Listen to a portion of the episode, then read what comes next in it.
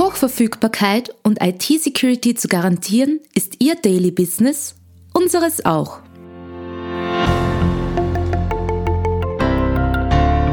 Imontaris Tech Talk, dem Podcast von IT-Profis für IT-Profis, beantworten unsere Experten und Partner die spannendsten Fragen rund um Netzwerk, IT-Sicherheit und Compliance und gewähren echte Insider-Einblicke.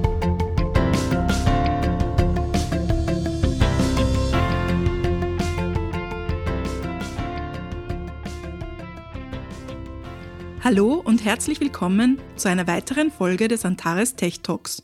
Heute unter dem Thema Sicherheitsmanagement vom Cockpit ins Rechenzentrum. Mein Name ist Anita und heute klären wir mit euch die spannende Frage, was ist eigentlich ein ISMS? Dazu machen wir gemeinsam mit unserem Compliance-Experten Gerhard Kratschmer wieder einen kurzen Abstecher ins Flugzeugcockpit.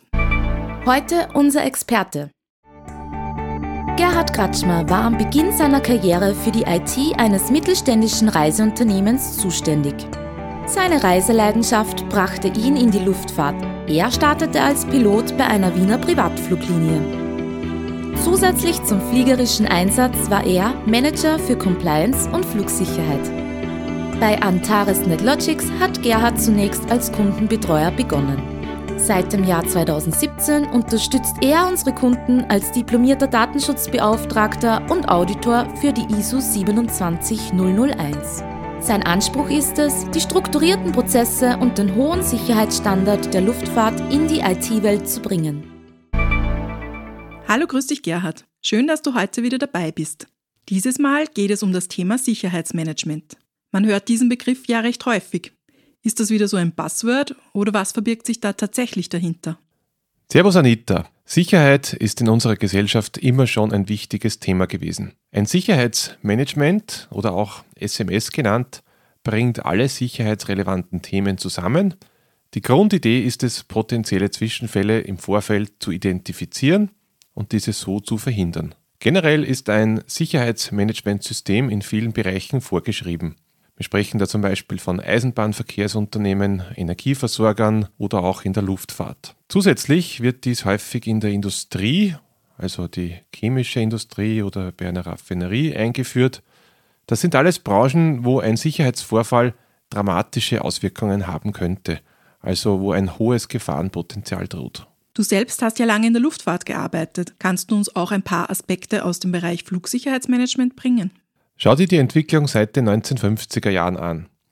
Die Flugzeuge wurden technisch immer sicherer. Wir haben heute moderne Strahltriebwerke, die im Schnitt nur einen Betriebsausfall pro einer Million Flugstunden aufweisen. Aufgrund dieser hohen Ausfallsicherheit kommen die meisten Flugzeuge mit nur mehr zwei Triebwerken aus. In den 70er und 80er Jahren ist der weltweite Flugverkehr weiterhin stark gewachsen. So wurde es nötig, neben den technischen auch die menschlichen bzw. organisatorischen Aspekte zu berücksichtigen, also sogenannte Human Factors.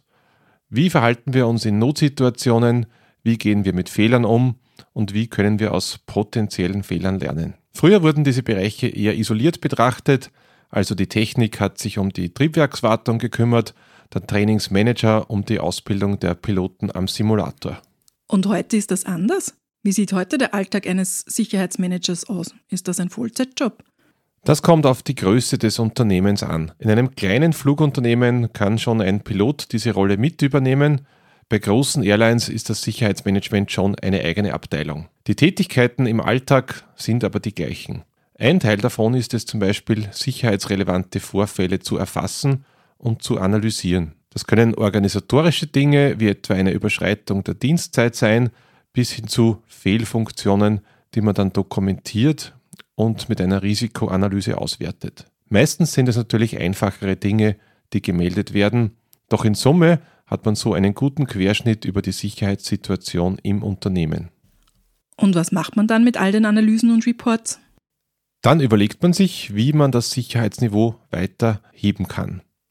Eine Anpassung der Prozesse, also im Flugbetrieb sind das die Standard Operating Procedures, beziehungsweise des Trainings wären hier typische Maßnahmen, die man anhand der Findings vom SMS ableiten kann. Generell sind der Regelbetrieb sowie neue Projekte einer Risikoanalyse zu unterziehen. Ich erinnere mich an eine Charterfluganfrage für einen Flug in ein Krisengebiet nach Afrika. Nach einer Recherche haben wir festgestellt, dass die physische Sicherheit der Crew nicht ohne zusätzliche Maßnahmen gewährleistet werden könnte. Ein bewaffneter Begleitschutz wäre hier unbedingt erforderlich gewesen. Aufgrund der knappen Zeit zur Vorbereitung habe ich den Flug als unsicher abgelehnt.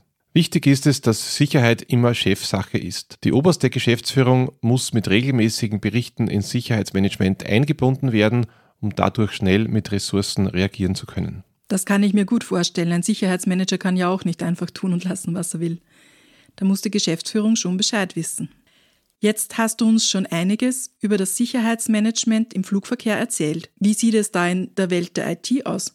Kann man da Parallelen erkennen? Hier sprechen wir von einem ISMS, also von einem Informationssicherheitsmanagementsystem.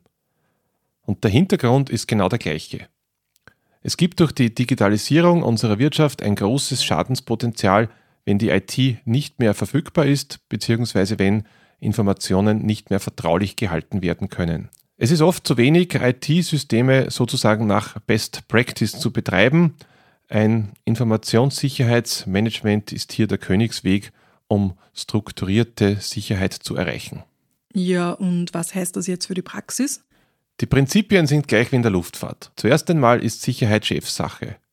In einem sogenannten ISMS muss die Geschäftsführung regelmäßig über den Stand der Sicherheit informiert werden. Sicherheitsfälle müssen dokumentiert werden. Oft sind es hier auch nur Kleinigkeiten, wie zum Beispiel eine E-Mail, die an den falschen Empfänger geht. Schwerwiegender sind da schon falsch abgelegte Passwörter oder Systeme, die beim Patchen oder im Backup-Prozess vergessen werden. Im Idealfall gehen solche Findings in den Trainingsplan ein und die User werden anonym darüber geschult, dass das nicht mehr passieren kann.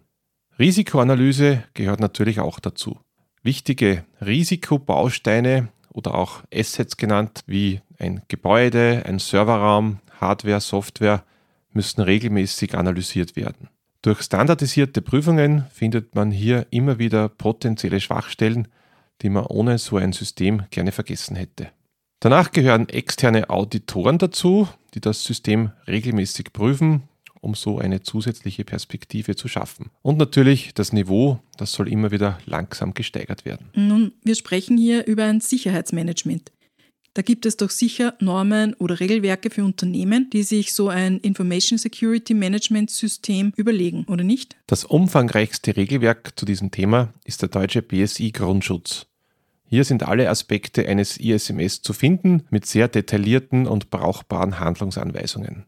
Ein wenig grober, dafür häufig praktikabler ist die ISO 27001 Norm. Ein wesentlicher Unterschied zum BSI Standard ist es hier, dass sich jedes Unternehmen sein eigenes Sicherheitslevel festlegen kann. In der autozuliefernden Industrie hat sich die TISAX-Norm äh, festgelegt, die viele ähnliche Kapitel wie die ISO 27001-Norm beinhaltet.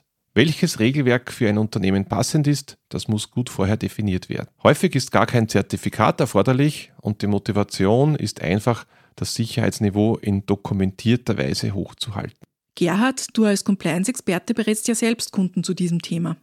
Wie gehst du da normalerweise vor oder wie findet man da praktikable Lösungen zu diesem komplexen Thema? Also zuerst definiere ich mit dem Kunden die Anforderungen. Geht es konkret um die Anforderung eines Geschäftspartners, der ein Zertifikat vorschreibt, oder ist es nur der Wunsch nach einem strukturierten System? Danach schauen wir uns in einem Workshop den aktuellen Stand im Unternehmen an und überlegen uns einen Plan, wie wir die einzelnen Kapitel abarbeiten. Wenn es um eine ISO 27001 Compliance geht, zum Beispiel ein fehlendes Dokument, das wäre schnell erstellt, mangelnde Prozesse wie etwa ein nicht vorhandenes Berechtigungsmanagement können dann in der Abarbeitung schon länger dauern. Hm, das können ja dann ganz schön umfangreiche Projekte werden, oder nicht? Es hört sich jedenfalls nach viel Planungsaufwand an. Ja, das mag sich bestimmt so anhören. Generell sind diese Regelwerke und Normen schon recht umfangreich. In den meisten Fällen finden wir aber gemeinsam mit dem Kunden einen pragmatischen Projektplan. Für viele Anforderungen haben wir schon Erfahrungen und Lösungsansätze entwickelt. Wie man so schön sagt, doing first things first. Danke Gerhard für deine Zeit. Es war wieder einmal super spannend, Neues von dir zu erfahren.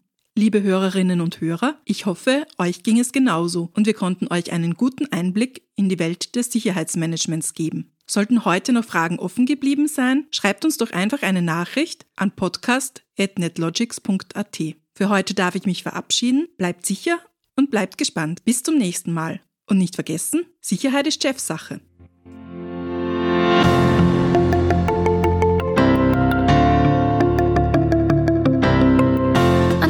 Antares NetLogics ist ein führender österreichischer Dienstleister für IT-Sicherheit, kritische Infrastrukturen und Managed Services.